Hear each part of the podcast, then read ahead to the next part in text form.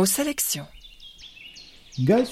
d'oiseaux printaniers, ah, les bruits de la ferme, de la nature, des animaux qui s'épanouissent, car c'est la saison des amours, car c'est la saison aussi où euh, tout fleurit. Et nous allons profiter de cette belle saison qui s'annonce pour euh, vous faire une petite sélection et pour parcourir notre collection en parlant des animaux, des animaux littéraires. Il y a bien sûr euh, différentes manières de présenter et d'utiliser, si j'ose dire, les animaux dans la littérature. Il y a euh, ces livres réalistes qui parlent d'un animal réel, euh, historique ou, familial, familier, qui, euh, qui va donc être raconté du point de vue de l'homme. Ensuite, il y a les allégories dans lesquelles les animaux vont incarner des, des vertus ou des défauts des êtres humains et donc vont être utilisés de manière allégorique mais aussi des fables dans lesquelles ce sont les animaux qui parlent, les animaux qui vont s'exprimer et nous montrer les humains dès leur point de vue. Alors nous, nous allons explorer, nous allons explorer euh, tout cela, mais avec une brève sélection de cet ouvrage qui va parcourir notre collection avec des auteurs d'origines différentes et d'époques différentes, et bien entendu avec des animaux très différents.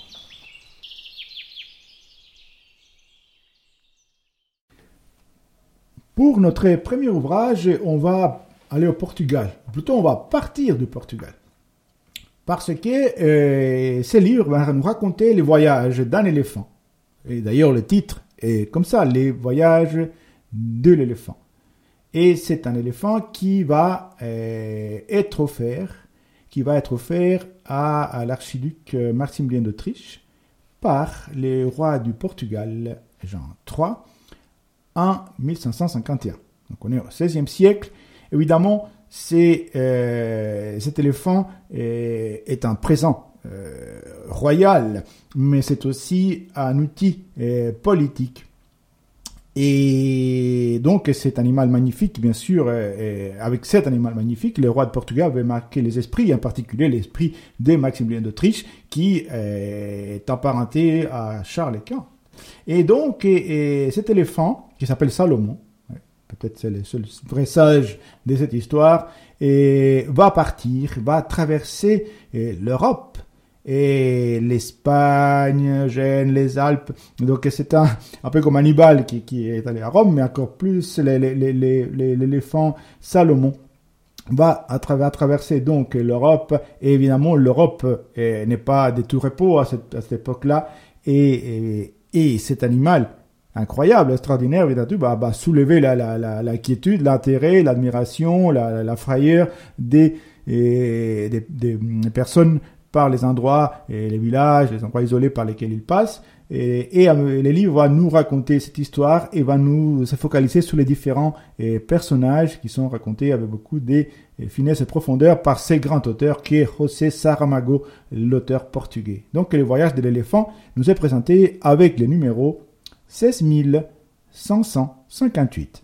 En 1551, le roi de Portugal João III offre à l'archiduc Maximilien d'Autriche, gendre de Charles Quint, un éléphant d'Asie, Salomon, qui vit depuis deux ans à Belém avec son cornac Subro.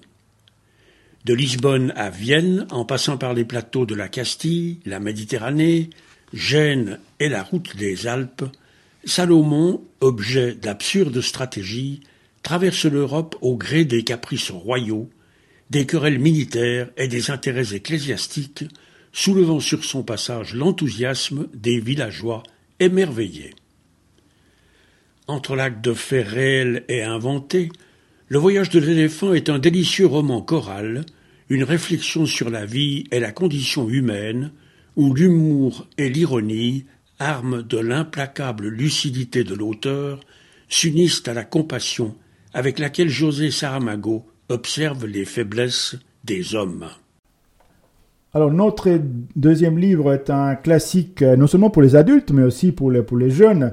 C'est un livre de Jack London, le grand Jack London, dans sa période de, de du Grand Nord. Et il va nous raconter l'histoire d'un animal, d'un chien loup euh, qui s'appelle Croque Blanc. et qui euh, c'est un chien c'est un, chien loup parce qu'il est il est l'enfant d'un chien et d'une louve. Et, donc il a il a ses côtés sauvages mais ses côtés aussi du meilleur ami de l'homme qui lutte en lui. Et il va rencontrer les hommes et d'abord il va rencontrer un indien. Un indien avec sa, ses coutumes sa sagesse. Et il va il va pendant un moment être chien des traîneaux, guide des traîneaux. Et une vie qui est dure, mais qui est d'une certaine manière euh, épanouissante pour lui parce qu'il peut euh, bouger, sauter. Mais après, il va tomber entre les mains d'un autre personnage qui va l'utiliser pour une activité un petit peu moins réjouissante qui sont les combats. Les combats de chiens dans lesquels on peut gagner beaucoup d'argent. Et, donc là, euh, Croque-Blanc va être un petit peu, disons, poussé vers son côté le plus sauvage, le plus brutal. Et Qu'est-ce va-t-il se passer? Ça, vous le saurez en écoutant ce livre qui est disponible à la bibliothèque sonore avec les vénérables numéros 4978. À quelques pieds devant lui, pensive, la louve aux reflets rouges était assise dans la neige et le regardait. Leurs regards se croisèrent. Il comprit sans peine qu'elle se délectait de lui par anticipation. Sa gueule s'ouvrait avec gourmandise, découvrant les crocs blancs jusqu'à leurs racines. La salive lui découlait des lèvres, et elle se pourléchait de la langue. Un spasme d'épouvante secoua Henri.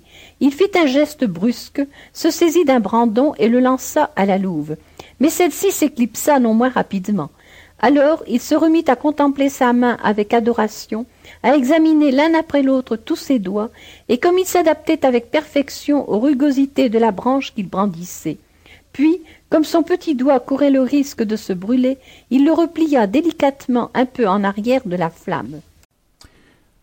Après la terre, la mer. Après l'éléphant et les chiens-loups, on part en mer.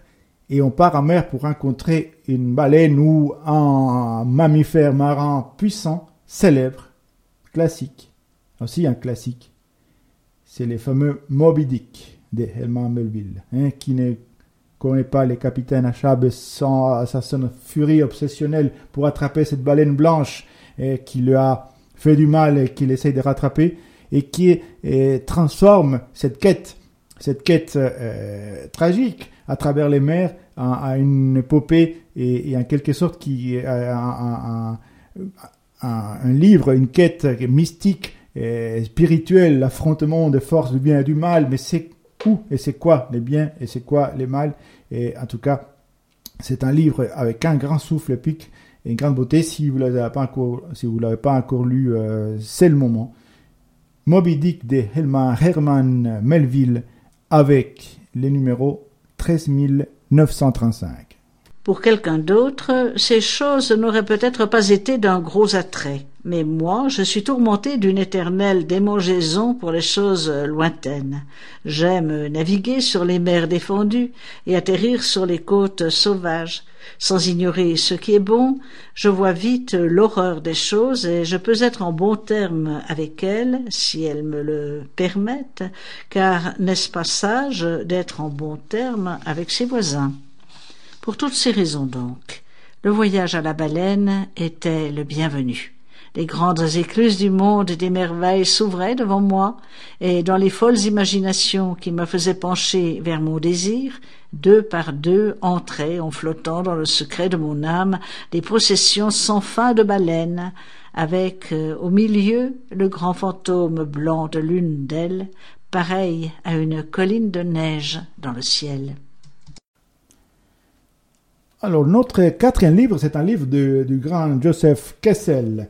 Et c'est un livre qui parle maintenant d'un animal terrestre, c'est aussi les, rois de la jungle, c'est le lion.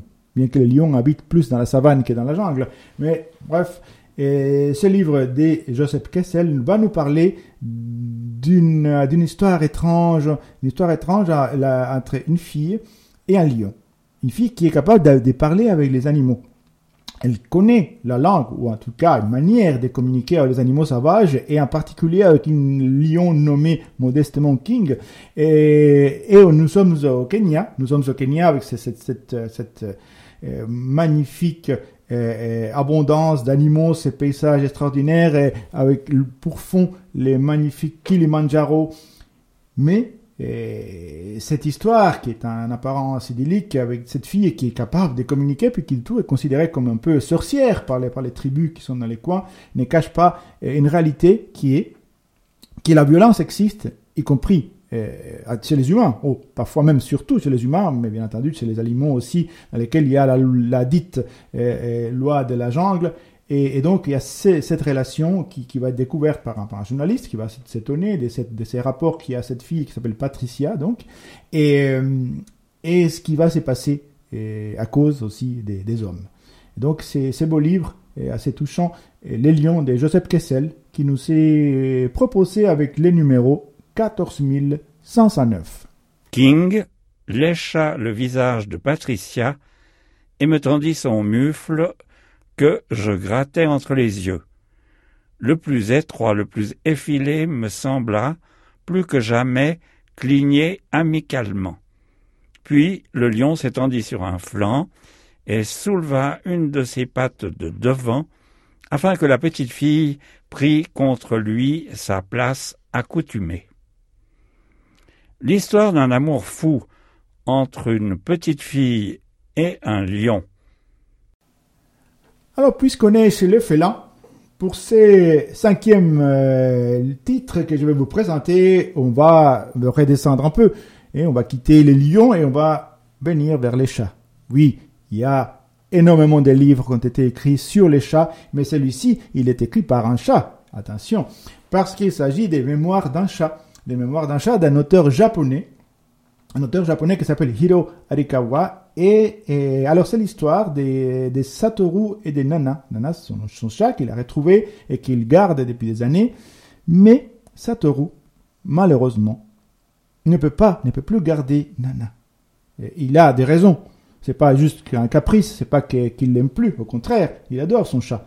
Mais il a besoin, et on le saura en lisant l'histoire, et, malheureusement de, se séparer de ses chats. Et c'est pour ça qu'il en prend un pèlerinage parce qu'il veut trouver une personne qui s'occupe. Mais son chat ne veut pas. Son chat veut rester avec Satoru. Et donc, c'est son chat qui va raconter l'histoire et, sa découverte des, gens et des autres, puis aussi sa, ses réflexions. Donc, c'est un livre qui est, qui est, qui est, qui est beau, qui est touchant, qui est, qui est, il y a de l'humour et en même temps, euh, la malice du chat, bien entendu, mais bon, il y a un côté aussi euh, poignant qui, surtout à la fin du livre, mais, mais, mais je le recommande, c'est le, mémoire, les mémoires d'un chat, bien sûr, parce que c'est les chats nana qui parlent, et des Satoru et du reste des, découvertes qu'il fait dans le monde qui l'entoure. Donc des Hiro Arikawa, présenté avec le numéro 36797. Un chat de gouttière au franc-parler et rompu au langage des humains a pris ses quartiers dans le parking d'un immeuble de Tokyo. Pour rien au monde, il ne troquerait sa liberté contre le confort d'un foyer. Mais le jour où une voiture le percute, il est contraint d'accepter l'aide de Satoru, un locataire de l'immeuble, qui le soigne, lui attribue un nom, Nana, et lui offre la perspective d'une cohabitation durable. Cinq ans plus tard, des circonstances imprévues obligent Satoru à se séparer de Nana. Anxieux de lui trouver un bon maître, il se tourne vers d'anciens camarades d'études disséminés aux quatre coins du Japon. Commence alors pour les deux compères une série de voyages et de retrouvailles qui sont pour Nana autant d'occasions de découvrir le passé de Satoru et de nous révéler, à sa manière féline, mains aspects de la société japonaise. Prenant et surprenant, profond et plein d'humour, Les Mémoires d'un chat est un beau roman sur l'adoption, l'amitié et la force des liens qui unissent l'homme et l'animal. Eh bien, on va parler d'un animal qui a besoin d'un petit peu de fraîcheur. maintenant que les, temps chauds arrivent gentiment, je ne sais pas ce qu'il aurait fait, et car on va parler d'un pingouin. Et pas de n'importe quel pingouin, mais d'un livre qui s'appelle Le pingouin. Et pour notre sixième ouvrage, qui a été écrit par un auteur, un auteur euh, ukrainien, ukrainien mais d'origine russe, et soviétique plutôt, parce qu'il est né à l'ancienne Leningrad, Saint-Pétersbourg, mais il s'est établi en Ukraine, à Minsk, et c'est l'auteur qui s'appelle Andrei Kurkov. Alors, les pingouins, ça raconte euh, plusieurs choses, mais essentiellement euh, une sorte d'amitié entre un pingouin qui s'appelle Misha et qui euh, a été recueilli par, par Victor, qui est un journaliste qui, qui, qui rame un peu euh, dans la vie. La, la, L'URSS, c'est en pleine déconfiture, évidemment, euh, il y a de la pénurie, les, les, ceux qui sont pas malins n'arrivent pas à survivre, et les eaux est à l'abandon. C'est pour ça que les animaux sont complètement démunis, désemparés. Alors Misha est, a été recueilli par Victor, qui le qui l'héberge dans sa baignoire, et en lui mettant des glaçons, bien sûr. Et bien sûr, Misha a fait des, des, fréquentes incursions, incursions au frigo, bien sûr, pour avoir un petit peu de fraîcheur et pas pour euh, s'ouvrir une bière, et Victor doit le trouver des poissons, etc. une amitié qui s'établit, et Victor, comment il va survivre, Victor? Mais il se trouve un super boulot, il doit écrire des nécrologies, on appelle les petites croix, pour des personnalités. Alors, il les, décrit euh, à ce grand personnage qui est mort, machin. Sauf que les personnes pour lesquelles il écrit des nécrologies sont vivantes. Et sauf que quand il les publie, les personnes meurent. Et ils sont commandités euh, par des obscurs et puissants personnages. Évidemment, la mafia y est mêlée. C'est cette, déconfiture, cette transformation de l'URSS qui nous est racontée à travers eh, Victor et Misha. Et Victor va, va mêler dans des histoires eh, qui vont le faire, eh, pour finir, souhaiter être d'une certaine manière un pingouin et partir là, très loin, où il fait vraiment froid. Et parfois, dans l'histoire, il fait froid dans le dos mais avec beaucoup d'humour. Alors je vous recommande Les Pingouins, qui nous est présenté avec le numéro 13892. À Kiev, Victor Zolotarev et le pingouin Misha tentent péniblement de survivre. Victor, journaliste, est sans emploi et Misha, rescapé du zoo, traîne sa dépression entre la baignoire et le frigidaire de l'appartement. Lorsque le patron d'un grand quotidien offre à Victor d'écrire des nécrologies, les petites croix, de personnalités pourtant bien en vie, Victor saute sur l'occasion. Un travail tranquille et lucratif. Mais un beau jour, les petites croix se mettent à mourir, de plus en plus nombreuses et à une vitesse alarmante, plongeant Victor et son pingouin neurasthénique dans la tourmente de ce monde impitoyable et sans règles qu'est devenu l'ex-Union soviétique. Mais voilà, nous sommes au septième et dernier ouvrage de cette petite sélection, mais comment parler des animaux sans parler d'un livre dans lequel les animaux ont une fonction particulière, hein, allégorique, et un livre qui est aussi à sa manière un classique, et, je parle de La ferme des animaux de George Orwell. C'est lui qui a écrit 1984. C'est un livre qui est à la fois une sorte de, une sorte de fable, mais qui est aussi euh, une analyse, une dénonciation des sociétés totalitaires. Et si, euh, pour ceux qui l'ont lu, vous vous rappelez comment, à un moment donné, il y a un animal qui a un rêve, et, des transformations. Et il y a des animaux malins, les cochons, qui euh, vont s'emparer un peu de la direction du régime, qui vont établir un régime égalitaire pour les animaux, où tous les animaux sont égaux et où les animaux ne se tuent pas entre eux, c'est les hommes les ennemis. Et donc les cochons, avec l'aide des chiens et des autres, vont créer ainsi un régime, un système qui est censé contribuer à l'épanouissement des animaux, sauf que ça va évoluer à un point qui, à un moment donné, on va pas très bien savoir qui sont les cochons et qui sont les hommes, et pas dans le bon sens du terme. C'est un livre, un petit livre euh, pétillant et qui nous fait beaucoup réfléchir. La ferme des animaux de George Orwell, un classique à lire ou à relire pour finir cette petite sélection printanière sur les animaux à toutes les sauces, mais pas à celles qui se mangent, à celles qui s'écoutent. Bonne écoute et bon printemps. Un certain 21 juin eut lieu en Angleterre la révolte des animaux. Les cochons dirigent le nouveau régime. Snowball et Napoléon, cochons en chef, affichent un règlement. Tout ce qui est sur deux jambes est un ennemi. Tout ce qui est sur quatre jambes ou possède des ailes est un ami. Aucun animal ne portera de vêtements. Aucun animal ne dormira dans un lit. Aucun animal ne boira d'alcool. Aucun animal ne tuera un autre animal. Tous les animaux sont égaux. Le temps passe. La pluie efface les commandements.